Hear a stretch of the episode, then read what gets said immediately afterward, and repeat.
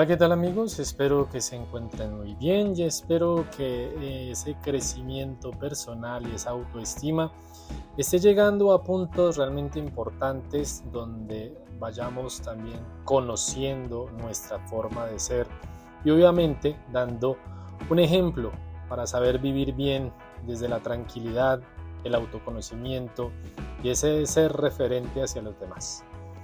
En ese orden de ideas traigo precisamente un título que va en consonancia con este preámbulo que les hablo.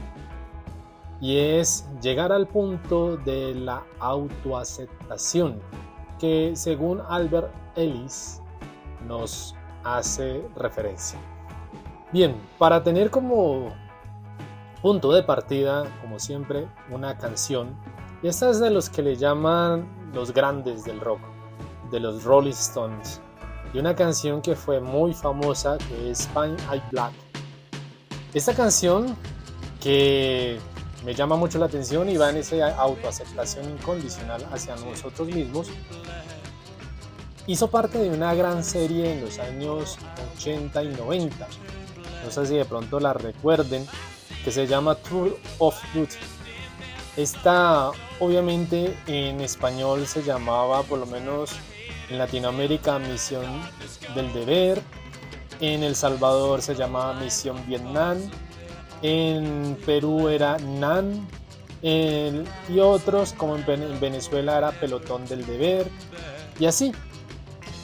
Por lo menos en Estados Unidos se llama Tour of Duty. Entonces, esta serie es realmente interesante, pero es la banda sonora la que nos interesa y no la serie.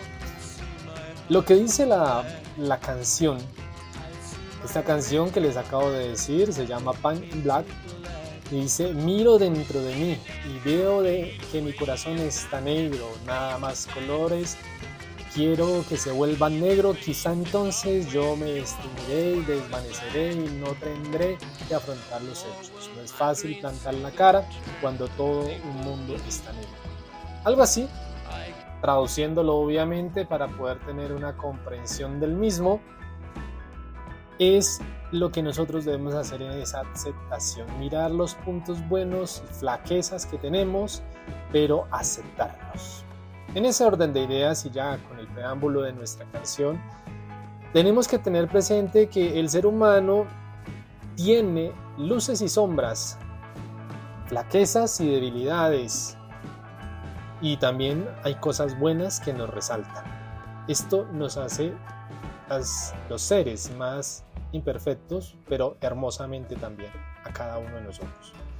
Por eso no debemos dejar de lado los potenciales que tenemos para lograr lo que deseamos. Pero siempre nos surge una pregunta, ¿por dónde debemos empezar? Y yo te invito a que aceptes primero tu forma de ser de una manera incondicional. Por eso quiero citar aquí a Albert Ellis, quien habla precisamente de esa aceptación que es una herramienta valiosa para ajustar nuestro bienestar, nuestra autoestima y obviamente para vernos de una manera más lúcida a nosotros mismos, vernos luminosos, aceptándonos. Pero aquí está el detalle. No es algo sencillo de lograr ver esa persona de nosotros, porque vamos a encontrar flaquezas, porque vamos a encontrar debilidades, como lo he mencionado, porque vamos a encontrar defectos, porque van a haber cosas que no nos gustan, incluso que nos han criticado y nosotros nos hemos creído el cuento, digámoslo así, de que somos así. ¿Por qué? Porque vivimos en una sociedad que busca educar a sus hijos a una perfección. Y obviamente esto ayuda a que también muchos critiquen a otros. Entonces hemos encontrado hoy día un mundo obsesionado por el encontrar fallos, sin importar cómo se le diga a la gente, cómo lo maltrate, cómo lo dañe, y subestimar las consecuencias que pueden llegar a ocasionar en esta persona o en el sujeto. Entonces, esto motiva que desarrollemos una personalidad ultra exigente en nosotros mismos, que necesita tenerlo todo bajo control, ser megalómanos, pero ese ser megalómanos es querer corregir el fallo antes que alguien te señale. y obviamente de todas formas vamos a quedar bajo el microscopio como muchos comportamientos que hacemos consciente o inconsciente. Entonces, lo más eh, recomendable es vernos al espejo, valorar nuestro aspecto físico según los ideales de belleza que nosotros debemos tener de nosotros mismos, no los, que el mundo te está ofreciendo y más hoy en día, esos estereotipos. Entonces, ¿qué hacemos con esos estereotipos? Nos llegan a convertir poco a poco en nuestros propios jueces y causantes de una infelicidad. Y no, no, tú tienes que hacer valer cómo te gusta estar. Obviamente, tampoco es escandalizar, tampoco es llegar a los extremos. Debemos ser coherentes en la normalidad de las cosas, no tampoco unas cosas que los famosos hoy en día nos ofrecen, que ellos son los mayores influenciadores de cómo debe vestirse uno. Tú debes vestirte, tú debes ser como tú lo desees, no por lo que veas en otras personas no por lo que veas en un jugador de fútbol. Él cambia el color del pelo cada vez que tiene una novia o se viste de una manera porque la, la novia o el novio se lo pidió. Hay varios que ustedes pueden conocer que ha sucedido esto. Se tatúan la cara y una cantidad de cosas que esa no es la forma de hacer que ver que una persona lo puede amar a uno. Entonces, tenemos que conocernos, aceptarnos en esa realidad que de pronto hoy en día se, se, obsesiona con un ideal de lo perfecto como simil y virtuoso y revela una falta de autocompasión y sabiduría. Entonces, debemos tener presente que la salud emocional requiere que seamos verdaderamente amables con nosotros mismos, compasivos con nosotros mismos y aceptando nuestros errores, fracasos y defectos. Entonces, la autoaceptación es incondicional, a diferencia de la autoestima, que debe ser la que nos anima a aceptar esas partes que menos nos gustan de nosotros mismos. Pero la autoaceptación, ¿qué es? Tiene unas características, pero ¿cómo entonces vamos a alcanzarlas? Entonces es un ejercicio que debemos hacer para invitarnos a abrazar nuestras mismas falsetas tanto positivas como negativas. Entonces, esto implica que por encima de todo debemos aceptarnos como seres humanos falibles, personas que a veces desempeñarán en el viaje de la vida un acierto y otras cosas cambiarán como errar. Sin embargo, tenemos que tener presente que es importante que ni los defectos ni los traspiés cometidos a lo largo de nuestra vida nos van a definir, porque algo que se ensalza en el concepto de la necesidad es liberarnos de la autocalificación y etiquetarnos con personas, lo que decía anteriormente. Por otro lado, también tenemos que tener que reconocer y diferenciar cuál es nuestro constructo psicológico que nos introdujo y nos popularizó. Esto lo hace hincapié el psicólogo terapeuta Albert Ellis sobre la autoestima. Esto que estoy diciendo es de él. Entonces, de esta manera sencilla podemos definir que nuestra autoestima como conjunto de sentimientos, pensamientos y evaluaciones que tenemos sobre nosotros mismos. Es una dimensión que tenemos que tener presente y debe ser condicional para nuestro bienestar que dependerá sí o sí de que nos sintamos eficaces, válidos, capaces, atractivos, resolutivos y personas que realmente pueden cambiar el mundo. Entonces, va dependiendo de ti. Allí es donde empieza esa aceptación y por esta parte la presencia de cada uno de nosotros en el defecto, en el fracaso, es aceptar nuestras declinaciones, enjuiciamientos, para poder desarrollar un sentido más saludable y enriquecer tu propio ser. Es decir, que de este modo, en la investigación que se hizo en American University de, en Washington, destaca que solo mediante la autoaceptación vamos de esta manera a fortalecer nuestra, nuestra autoestima. En este orden de ideas tienes que tener que gracias a la aceptación que tú logres con el proceso del cambio, debes entender que mirarte con compasión y afecto es apreciar todo lo que eres, tanto lo bueno como lo malo, de modo que puedas así prevenir condiciones de depresión, de ansiedad, de culpa, de vergüenza y de que, lo que el mundo de pronto llegue a recriminar. Debemos dejar de evaluarnos de manera crítica destructiva, porque sí, debemos iniciar un camino de bienestar psicológico, pero no es una crítica que tengamos que hacer para destruirnos a nosotros mismos, sino que debemos hacer una crítica para lograr salir adelante en esa figura de destacar. Entonces, Albert Ellis, en estas figuras que destacan desde la psicología, desarrolló la TREC, terapia racional emotiva conductual. ¿Qué hace? Es un enfoque en el cual se llega a poner la mirada en las interpretaciones que hace la persona sobre sí misma y del mundo que lo está rodeando. En este orden de ideas, ningún otro es la medida del sufrimiento de nosotros. Por ello, no puedes hacer que el sufrimiento y el malestar psicológico te invadan. De modo que debe ser un pilar clave el modelo de Ellis, que fue siempre procurar que sus pacientes trabajaran en la autoaceptación incondicional.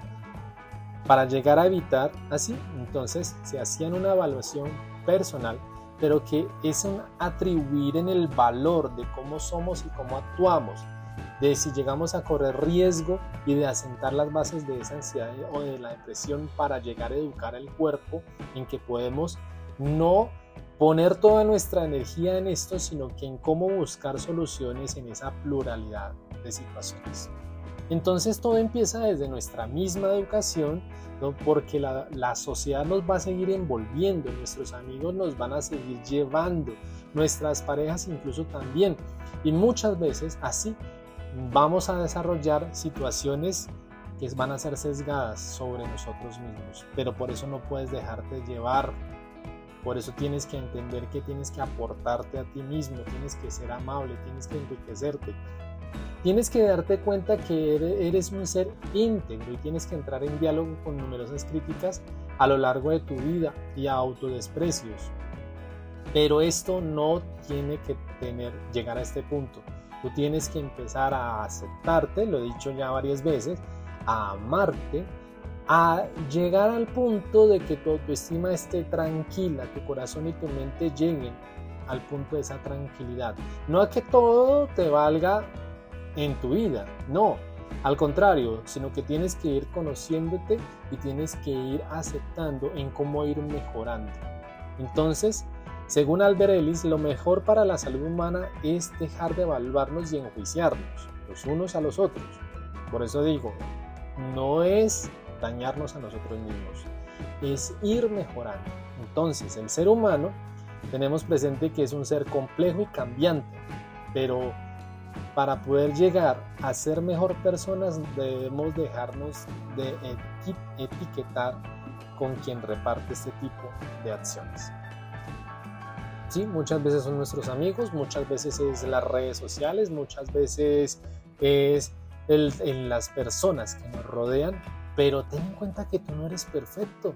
Ten en cuenta que es, es un hecho inminente existir y que vas aprendiendo. Tú no aprendiste a caminar de un día para otro, tú no naciste y de una vez empezaste a caminar, tú no empezaste a hablar, fue un proceso, te equivocaste, te corrigieron y volviste y otra vez lo intentaste. Entonces aceptar de manera incondicional e integral y abrazarte a ti mismo, que sí, somos completos con nuestros errores de ayer, de hoy y de siempre, por eso tenemos que tener y manejar un potencial cada día para aceptar nuestro valor intrínseco como seres humanos. Vuelvo e insisto, no va a ser fácil, es una tarea difícil, pero que tenemos que desearla y aceptarla en las negativas y en las acciones erróneas que hemos cometido nosotros mismos.